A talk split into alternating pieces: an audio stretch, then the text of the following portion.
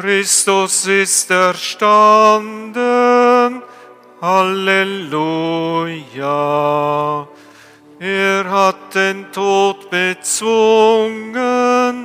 Halleluja.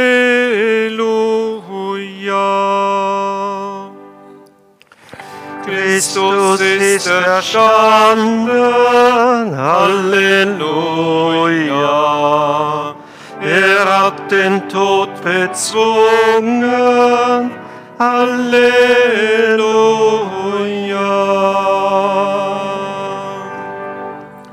Seid ihr mit Christus auferstanden, so sucht, was droben ist. Christus ist erstanden, Halleluja. Er hat den Tod bezwungen, Halleluja.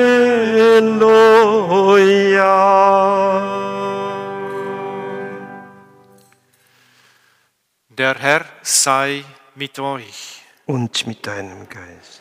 Wir hören die frohe Botschaft nach Johannes. Ehre sei dir, o Herr.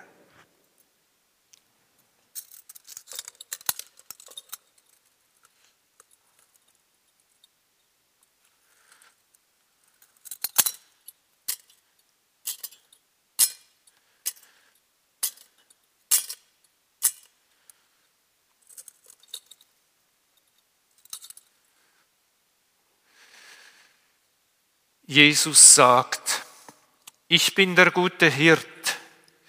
Der gute Hirt gibt sein Leben hin für die Schafe.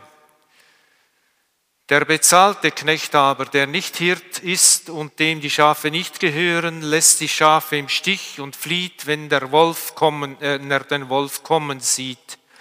Und der Wolf reißt sie und jagt sie auseinander.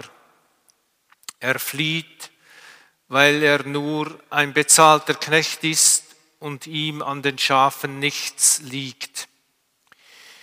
Ich bin der gute Hirt. Ich kenne die meinen und die meinen kennen mich, wie mich der Vater kennt und ich den Vater kenne. Und ich gebe mein Leben hin für die Schafe. Ich habe noch andere Schafe, die nicht aus diesem Stall sind. Auch sie muss ich führen und sie werden auf meine Stimme hören. Dann wird es nur eine Herde geben und einen Hirten. Deshalb liebt mich der Vater, weil ich mein Leben hingebe, um es wieder zu empfangen. Niemand entreißt es mir, sondern ich gebe es aus freiem Willen hin. Ich habe Macht, es hinzugeben und ich habe Macht, es wieder zu empfangen. Diesen Auftrag habe ich von meinem Vater empfangen. Evangelium unseres Herrn Jesus Christus.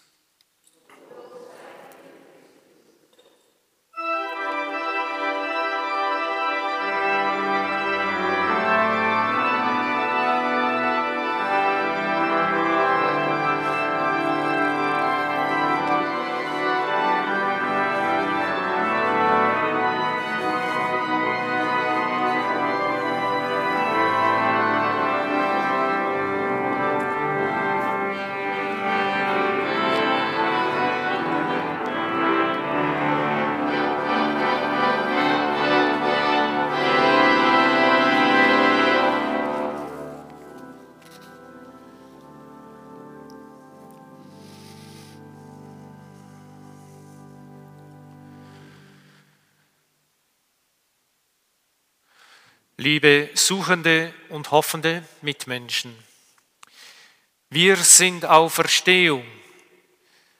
Mit diesem markanten Satz hat unser Pfarrer René Hügin an Ostern die christliche Osterbotschaft zusammengefasst. Wir sind Auferstehung, Sie sind Auferstehung, du bist Auferstehung, ich bin Auferstehung. Diese Botschaft wird uns ans Ohr und ins Herz gelegt, 50 Tage lang bis Pfingsten und an jedem der 52 Sonntage im Jahr und an allen Festtagen im Kirchenjahr. Wir sind Auferstehung. Wir können uns das nicht oft genug zusagen und zumuten. So auch heute am Guthirt-Sonntag. Der gute Hirt gibt sein Leben hin für seine Schafe. Das ist der Spitzensatz des heutigen Evangeliums. Und er kommt fünfmal vor in diesem kurzen Abschnitt. Was wirklich zählt, ist nicht Wissen und Macht, sondern Beziehung und Hingabe. Auferstehung heißt Beziehung und Hingabe, heißt sich gegenseitig kennen und lieben lernen und aus dieser Liebe heraus sein Leben verschenken. Wir können das Leben, mein eigenes Leben, nicht horten wie Geld und Wissen, sondern nur teilen und verteilen. Die Liebe ist das Einzige, das sich vermehrt, wenn wir teilen. Doch hören wir noch etwas genauer in das heutige Evangelium und in die Bibel hinein.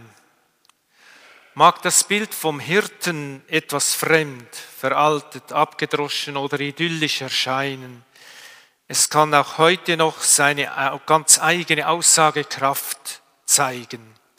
Ich denke da an einige Filme, die in den letzten Jahren von Hirten und Hirtinnen gezeigt wurden, auch im Fernsehen. Sie legen ein ganz eigenes Kontrastbild zu unserem gestylten, gehetzten, oberflächlichen und zerstückelten Alltag dar. Die Hirtenrede Jesu beginnt gleich mit einem auffallenden Wort. Für das Wort gut heißt es nicht Agathos im Griechischen, sondern Kalos. Kalos heißt zuerst und vor allem schön.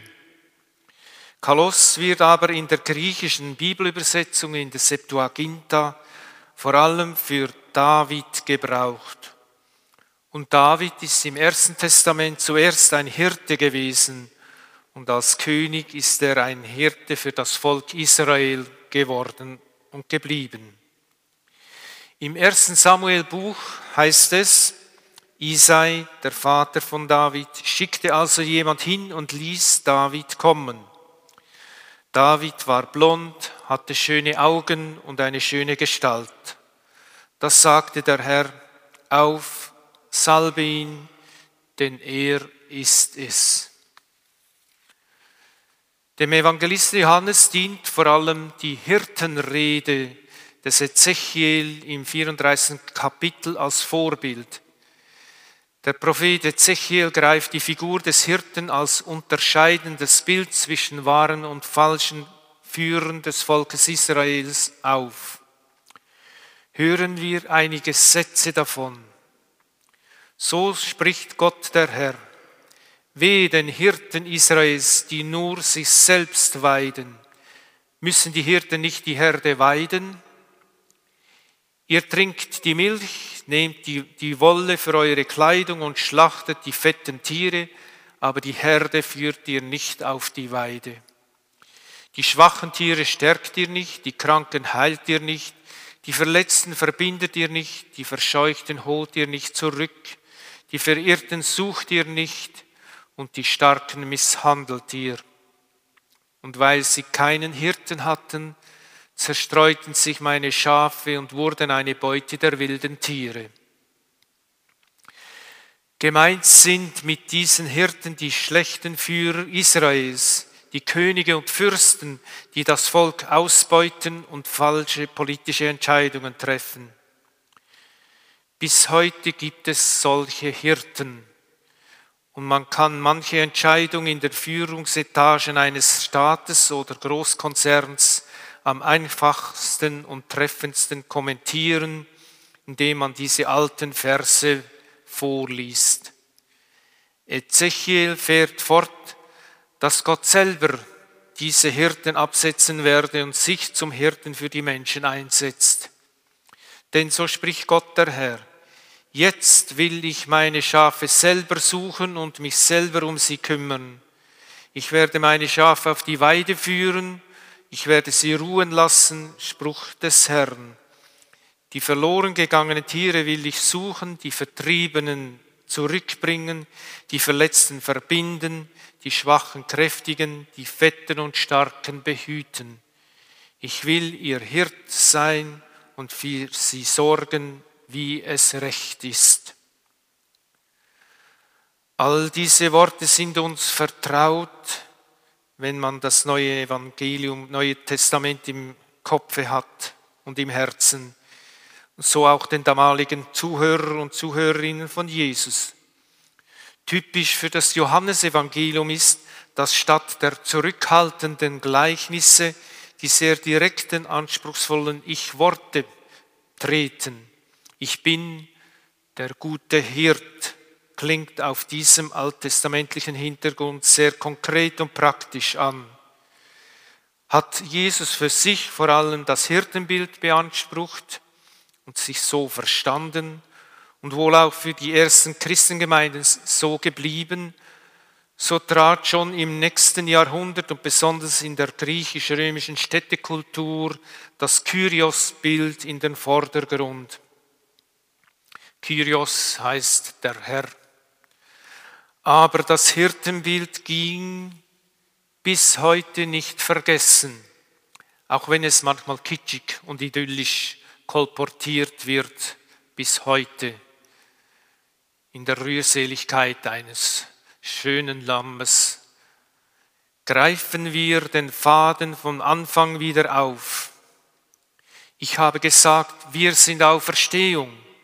Wenn das stimmt, dann dürfen wir auch sagen, wir sind Hirten und Hirtinnen, manchmal sogar gute Hirtinnen und Hirten von Gottes Gnaden. Jesus nimmt uns in seine Beziehung zu Gott, dem Vater, hinein und wir dürfen dieses göttliche Leben als Hirten und Hirtinnen empfangen und weitergeben. Heute ist auch der Weltgebetstag für geistliche Berufe. Dabei wird der Priestermangel beklagt und die Leute zum Gebet aufgefordert. Das ist gut und recht. Ich halte dem aber entgegen, dass unsere Kirchenleitung eine wichtige Hausaufgabe nicht gemacht hat und die Bedingungen für geistliche Berufe zu ändern, dass, Lebend, dass das Ledige und Verheiratete, Männer und Frauen zu Priestern geweiht werden können. Es gibt nicht einen Priestermangel, sondern einen Weihemangel. Zum anderen gilt es, die geistliche Berufung in jedem Menschen zu stärken und zu fördern. Und das hilft viel mehr, geistliche Berufe zu wecken. Wichtig ist, dass wir selber zu unserem Leben, zu unserer Seele Hirten und Hirtinnen sind. Und so dürfen wir alle und nicht nur die professionellen Seelsorgerinnen und Seelsorger Hirtinnen und Hirten für die Menschen unserer Zeit werden. Denn die Menschen haben es an allen Ecken und Enden nötig, dass wir unser Leben für sie einsetzen. Hören wir zum Schluss ein Gedicht von Maria Nels. Glaub nur, sie brauchen dich, die Menschen, die mit dir gehen. Sie brauchen dein Gutsein und dein Verstehen, deinen blanken, geraden Sinn der sich frei hält vom raschen Gericht, der Treue kennt und die Wahrheit spricht. Sie brauchen die Reinheit in deiner Gestalt und deines Wortes klare Gewalt. Und das, was ihnen am meisten gebricht, dein Wissen um das ewige Licht. Gott braucht uns, weil die Menschen uns brauchen.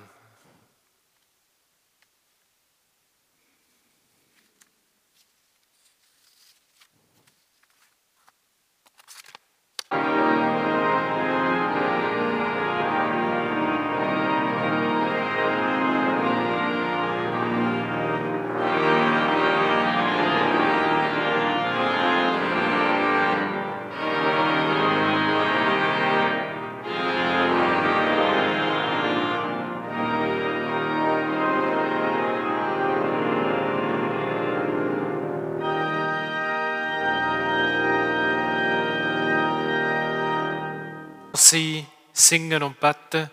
Wir wünschen Ihnen einen frohen Sonntag und eine gesegnete Woche. Danke vielmals. Geht und lebt in Frieden.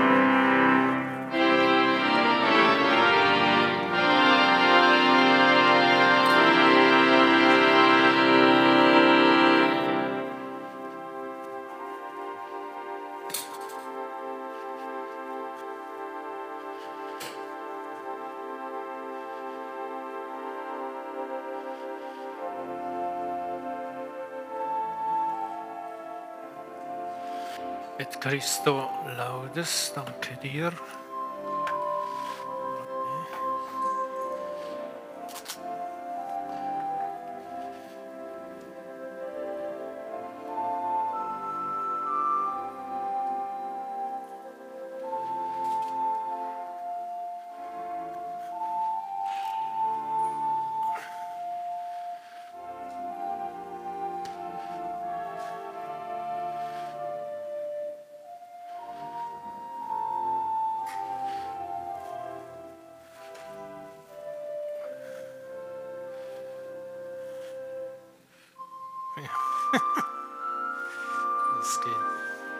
Stoff.